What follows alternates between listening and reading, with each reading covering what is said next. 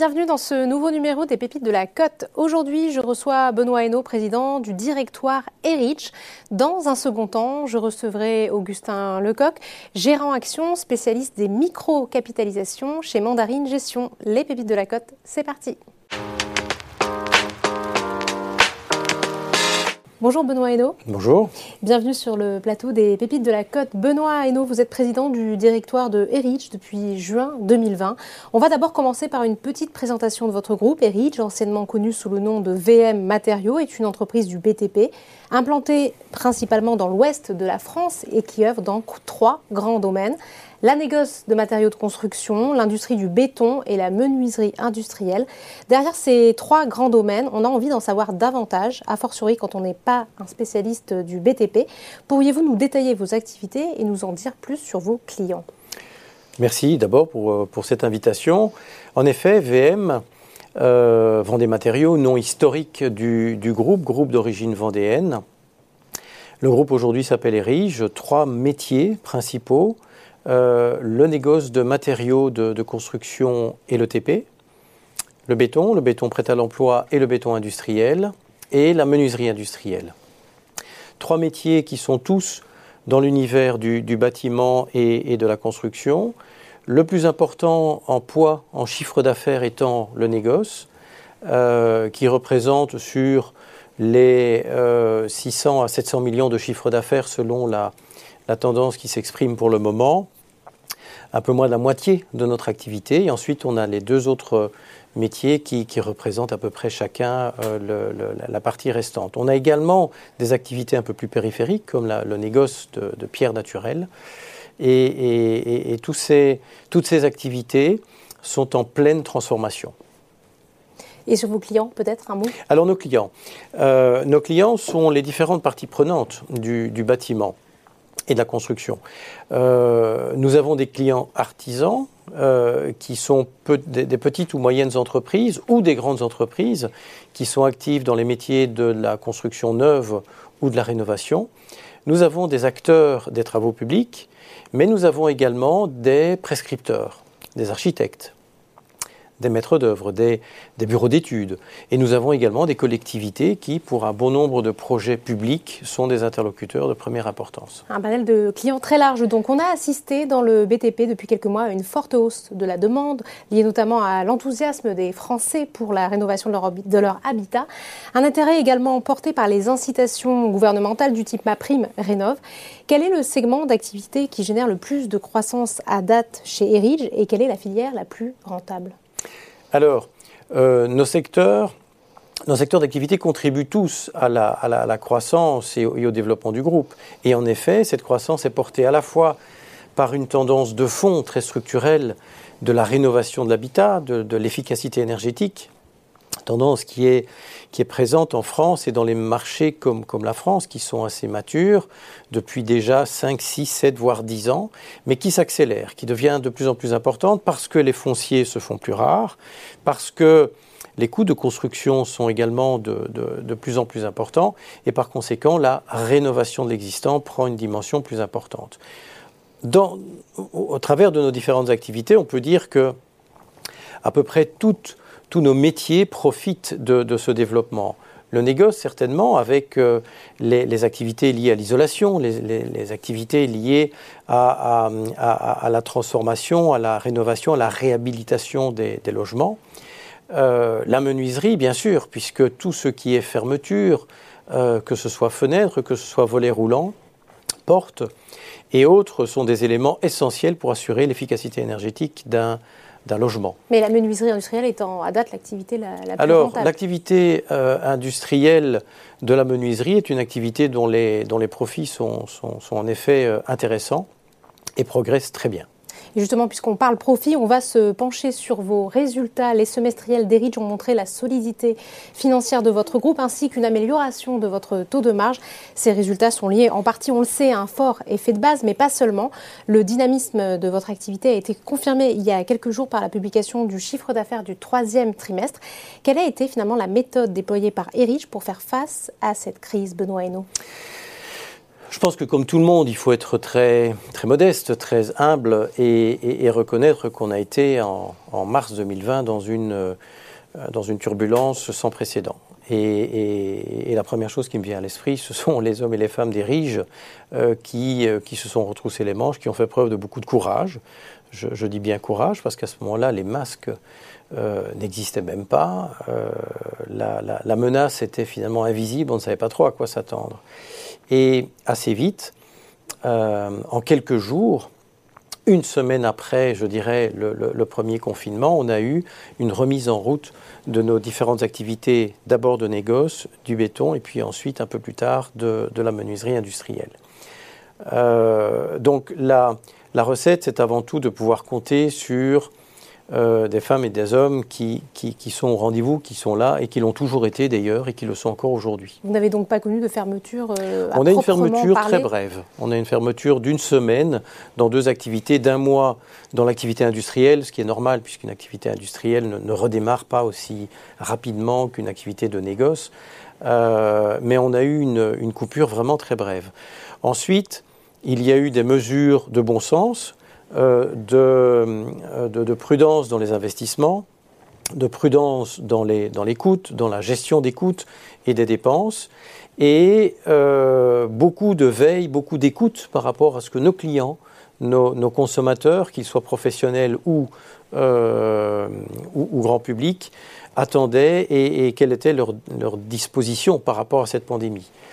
Ça nous a permis de mettre en place un certain nombre de, de plans qui se sont avérés euh, efficaces, puisque nous avons réussi à la fois à maîtriser nos coûts, euh, tout en redémarrant plus vite que ce que nous l'aurions pensé euh, nos activités. Vous avez stoppé provisoirement en fait tous les investissements, c'est ça si je comprends On a interrompu un certain nombre d'investissements pendant quelques mois euh, de, façon à, préserver ce qui, euh, à ce moment-là, n'était pas, euh, certain, c'est-à-dire les, chiffres d'affaires à venir. En fait, ce qui s'est passé, c'est que plutôt que d'avoir une reprise régulière, progressive, comme tout le monde l'imaginait, eh bien, on a eu une reprise en V.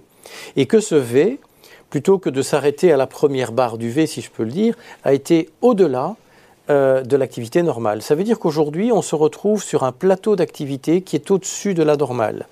On parlait des résultats semestriels et en effet du, troisième trimestre que nous avons également communiqué. Euh, nous avons des activités qui vont de, plus 30 à, à, plus 40 selon nos activités par rapport à l'année précédente, qui certes est, une année euh, Covid, bien entendu. Mais si on se réfère à 2019, qui est sans doute une année de référence, mhm. nous sommes à plus de 13-14% au-dessus. 2020 doit rester effectivement. Euh, 2020 reste exceptionnel. Euh, mais j'ai envie de dire que finalement les années exceptionnelles vont se succéder de façon de plus en plus régulière et qu'on doit s'habituer tous à, à, vivre des turbulences comme celle-là. Mais en tout cas, nous sommes aujourd'hui à un niveau d'activité supérieur. À celui de 2019. À celui de 2019. Pourquoi?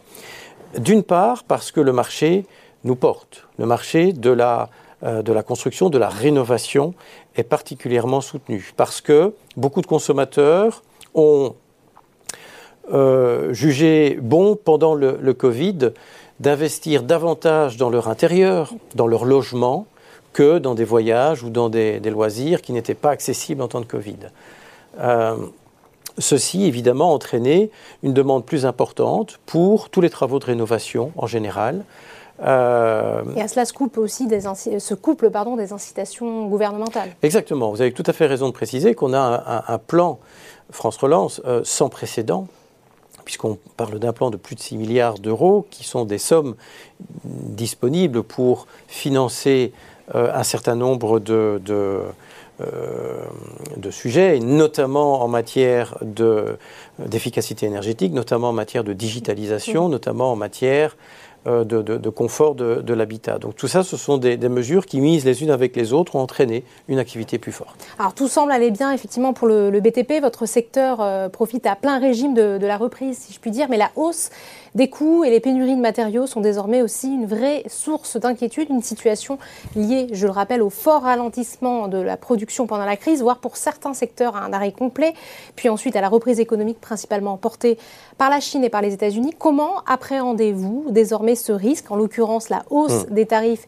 et la pénurie de matériaux pour votre activité? Je rappelle qu'un autre acteur euh, du BTP, en l'occurrence Samsé, a publié un chiffre d'affaires trimestriel en léger retrait. Alors, en effet, on assiste depuis euh, quelques mois à une situation tendue en termes de euh, divers matériaux de, construction, différents euh, fournisseurs, qui nous a inquiétés, qui, inquiète toute la, je, dirais toute la filière, toute, cette, industrie de, de, la construction, mais qui finalement a des répercussions mesurées. Bien sûr, certains projets sont retardés. Bien sûr, un certain nombre de, produits ne sont pas toujours livrés en temps et en heure comme c'était prévu, mais on constate qu'on a tout de même réussi avec une, très bonne coordination et, je dirais de bons rapports dans, toute cette filière euh, depuis le, fournisseur jusqu'à nos, points de vente, on a réussi tout de même à, limiter considérablement la casse. Euh, euh, on, ressent aussi petit à petit des effets euh, d'accalmie dans, ces tensions. Je pense que certains matériaux comme, comme le bois, les bois en général, par exemple, les aciers, euh, les tarifs voire les plastiques. Depuis, Alors, les, tarifs ont, beaucoup augmenté. Certains sont déjà en train de, de, de, se, euh, de se tasser, voire de, reculer. D'autres sont encore très élevés. Donc, c'est certainement un risque qui est, qui est bien présent, dont il faut tenir compte. Mais je dirais qu'il n'est pas de nature euh, à, enrayer de, façon forte cette tendance générale et cette appétence pour les consommateurs vers le fait de prendre soin de leur habitat. En revanche, ça peut nous décaler dans le temps un certain nombre de, projets. Mais je, voudrais insister sur le fait que, euh, indépendamment de, cet aspect-là, de, l'aspect des matériaux, qui est un, sujet conjoncturel, il y a un, autre effet qui est important, qui est celui euh, du recrutement, de, de, trouver oui, qui est suffisamment, problématique de votre secteur. Voilà, qui est, une, hein. qui est une, une, bonne problématique. Quand on est devant ce genre de problème, ça veut dire qu'on est en, en mesure de, de, créer de l'emploi, de, faire des formations, de développer des nouvelles compétences. Ce n'est pas facile. Et donc c'est un vrai travail qui nous permettrait, si nous arrivions à recruter davantage, d'augmenter encore euh, l'activité de façon générale. Donc finalement, le risque actuellement pour le BTP, c'est quoi? C'est cette pénurie de main-d'œuvre Je dirais que le, risque structurel est davantage dans la pénurie de main-d'œuvre que dans l'augmentation des, tensions autour des matériaux. Et qui pourra avoir un impact potentiellement sur euh, vos prochains euh, résultats Qui peut avoir un impact sur l'accélération et, sur la vitesse de la croissance des activités. Benoît Hainaut, pendant la crise, vous avez été, vous l'avez rappelé, contraint de stopper les investissements, comme beaucoup d'autres, afin de préserver la trésorerie de votre groupe. Quels sont désormais les projets pour Erich? Vous dites vouloir accélérer sur l'innovation et vous comptez en particulier sur la digitalisation, c'est-à-dire? Alors, euh, l'innovation est un élément essentiel. Notre, notre stratégie est une stratégie de croissance profitable.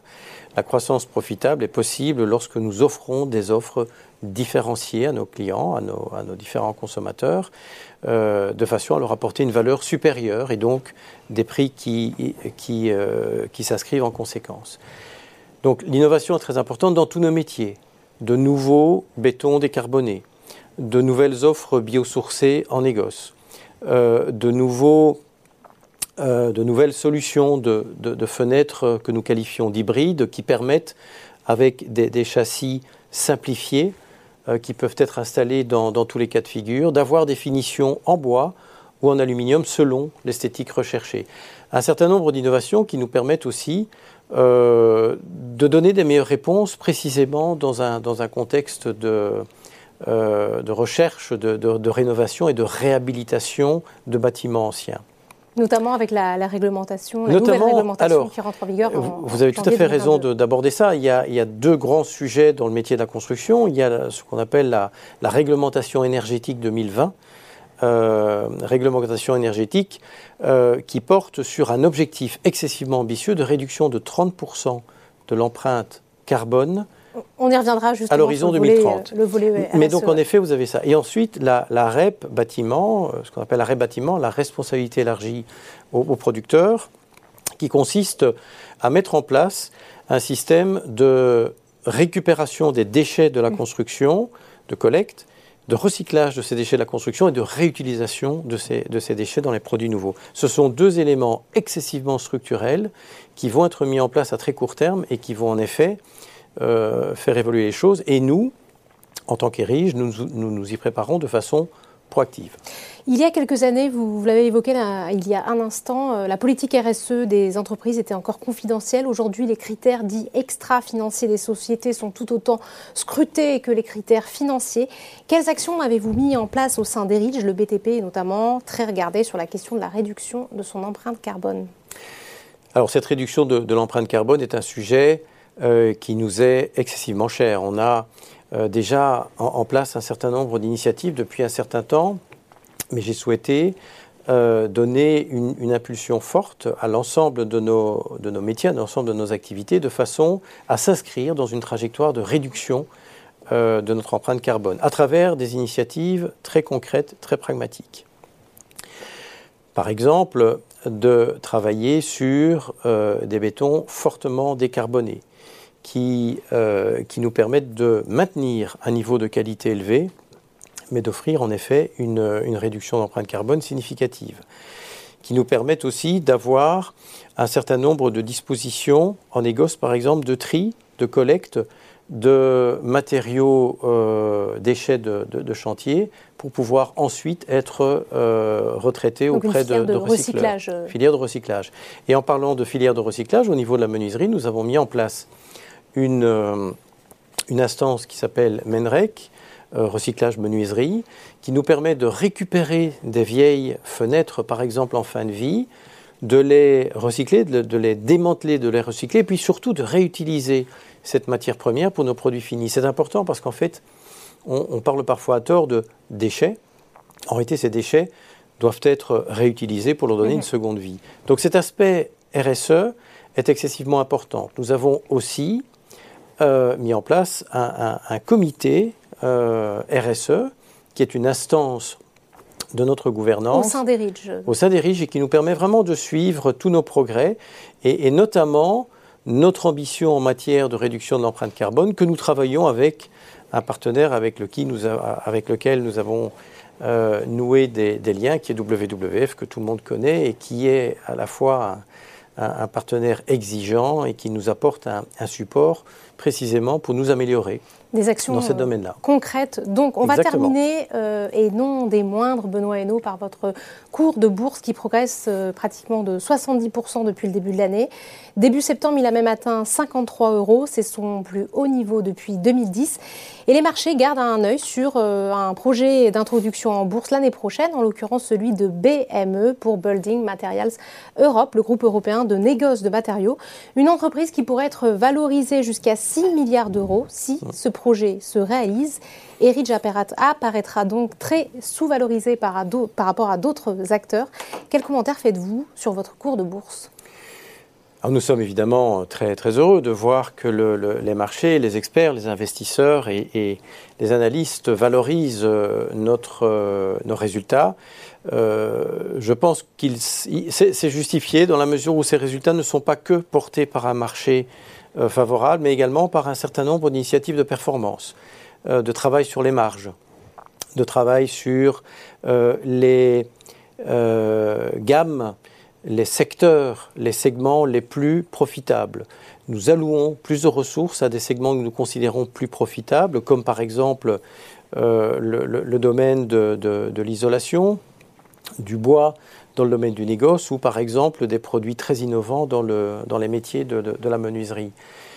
Le cours de bourse euh, n'est pas une obsession en soi à court terme pour nous. Par contre, toutes les initiatives qui vont nous permettre, à travers les plans de transformation que nous avons mis en place pour chacune de nos activités, de faire évoluer nos marges et notre profitabilité en général, vont forcément nous donner un impact positif dans le, dans le moyen terme pour ce cours de bourse. Et c'est ça l'objectif. Et donc avec un bon potentiel haussier, si je comprends bien. Nous y travaillons.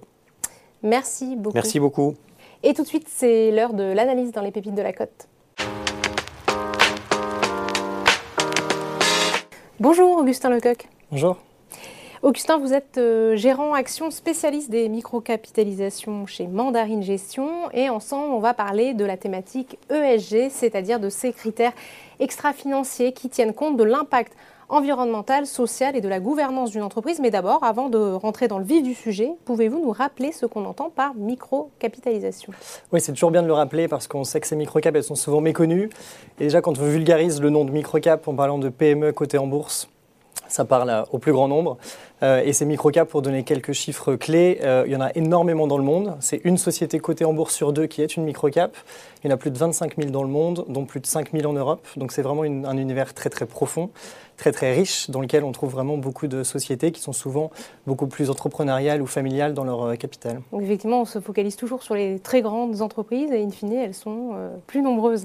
Je ne vous apprends rien, il y a une petite musique qui monte de plus en plus, c'est celle de ces fameux critères ESG qui interroge les investisseurs. On en parle beaucoup pour les sociétés qui sont cotées sur le, CAC 40, peut-être moins pour des entreprises de type euh, PME et ETI. Alors comment en tenir compte sur le segment des petites capitalisations? Ces critères, Augustin, sont-ils trop compliqués à mettre en place pour des sociétés à taille humaine? Alors, je ne pense pas qu'il y ait de critères trop compliqués. Je pense juste qu'il faut s'adapter aux particularités de cet univers des microcaps.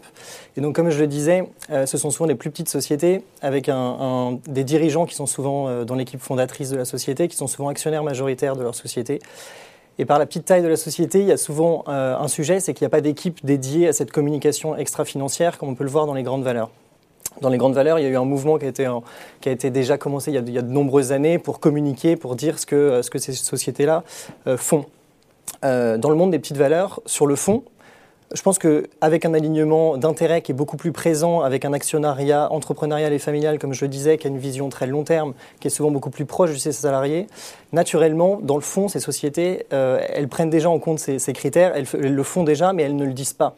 Et donc le sujet, c'est surtout sur la forme, où il faut qu'elles le communiquent. Et donc nous, c'était aussi notre démarche, c'était de trouver cette information et de les pousser à le plus communiquer. Et, c'est surtout un sujet de, de, forme, donc, parce que quand on, quand on rencontre ces sociétés et qu'on leur dit qu'on ne trouve pas d'informations extra-financières, souvent, ils ne comprennent pas, ils nous disent tout ce qu'ils font, mais souvent, Ces, ces, informations, c'est ça, on ne les trouve pas dans le rapport annuel, par exemple, ou même dans un rapport extra-financier dédié. Et donc c'est toute la logique, c'est de les pousser à être meilleurs dans leur communication extra-financière en vous écoutant, on a bien compris qu'on évolue dans un univers qui manque peut-être parfois de, moyens ou de temps hein, pour euh, communiquer davantage sur ces actions. Pour autant, euh, elles en mettent en place. Alors, comment abordez-vous euh, chez Mandarine Gestion l'univers des, des smalls sous l'angle ESG et quelles sont les thématiques que vous retenez? Alors déjà dans, notre univers de, microcap, on a un fonds qui s'intéresse aux microcap européennes, un fonds qui s'intéresse aux microcap dans le monde. Euh, on a obtenu le label ISR euh, dans, l'univers des microcap européennes. C'était le premier fonds euh, il y a maintenant deux ans.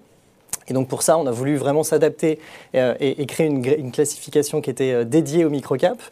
Donc pour ça, il a fallu s'adapter à ces microcaps, il a fallu faire une grille propriétaire et donc avoir des critères en interne et noter en interne ces sociétés parce que dans un premier temps, on a essayé de trouver la donnée extra-financière chez des, fournisseurs de données externes, mais trouver de l'information cohérente et homogène sur une microcap française, finlandaise, italienne ou autre, c'est compliqué d'avoir une grille homogène. Et donc, il a fallu se retrousser les manches et le faire euh, en interne chez Mandarine euh, sur le fonds euh, européen de microcap.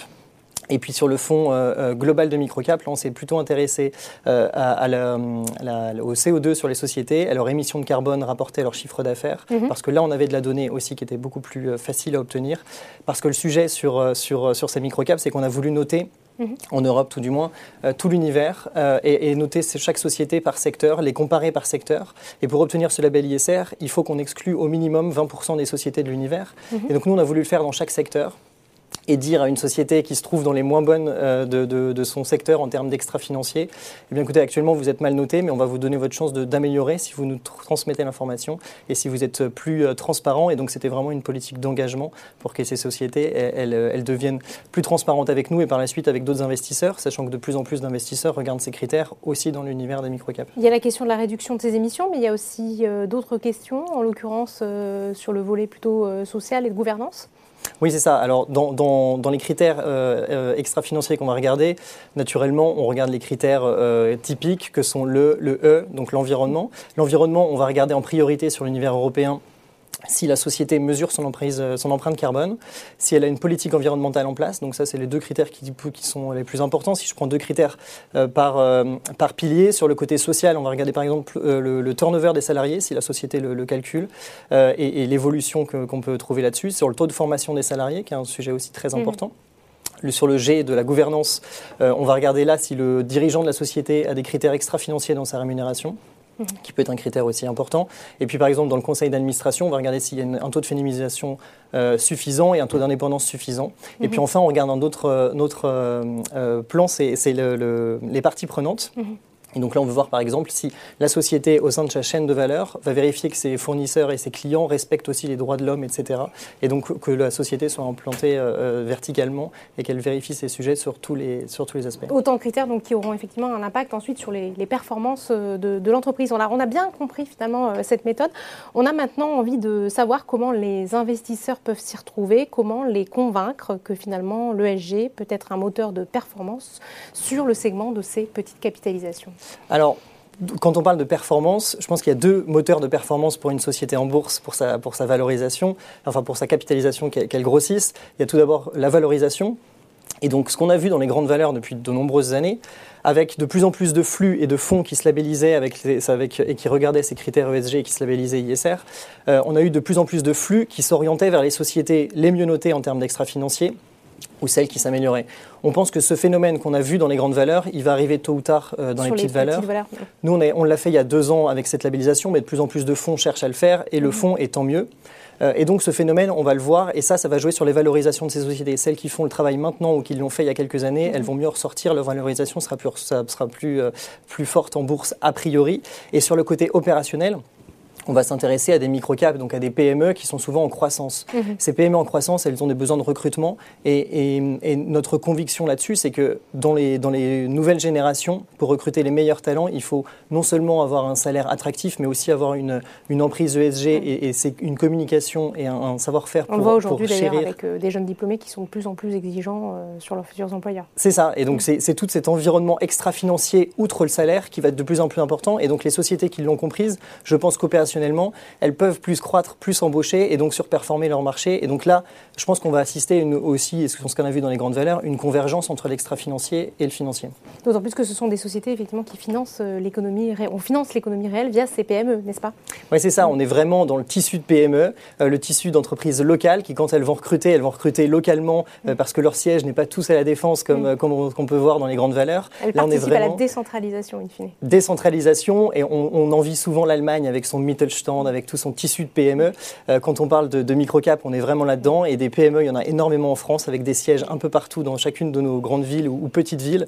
Et donc, euh, fournir euh, du financement à ces sociétés, les accompagner dans leur croissance, c'est aussi développer l'emploi local et dans l'économie réelle. Bien sûr, et celles qui ne le font pas, effectivement, celles qui n'ont pas de pratiques vertueuses, pardon, verront leur valorisation aussi potentiellement baisser dans les années à venir Oui, a priori, ça aura un sujet sur leur, sur leur valorisation et puis sur leur, leur euh, marque employeur pour l'attractivité euh, en termes d'employeurs pour attirer les meilleurs talents.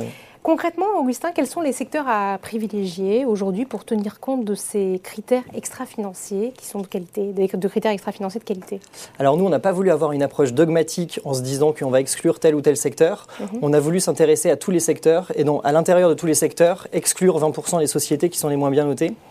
C'était vraiment une démarche. Euh, c'était pour euh, euh, vraiment s'intéresser à des secteurs qui sont parfois les plus pointés du doigt, comme l'industrie, comme l'énergie, etc. Qui ont les plus gros défis à date. Qui ont les plus gros défis et qui auraient le plus gros impact s'ils bougent. Et donc nous, notre démarche, c'était plutôt d'aller faire de l'engagement avec les moins bons élèves de ces secteurs-là, parce que eux, s'ils arrivent à bouger et s'ils décident de bouger, leur impact environnemental notamment sera, sera, le bien plus fort. Et donc on a, on a choisi d'avoir vraiment une approche qui se veut homogène dans chacun des secteurs. Une, une approche homogène. Merci Augustin. Merci. C'est la fin de ce numéro des Pépites de la Côte. Je vous donne rendez-vous le mois prochain pour un nouveau numéro. À très bientôt.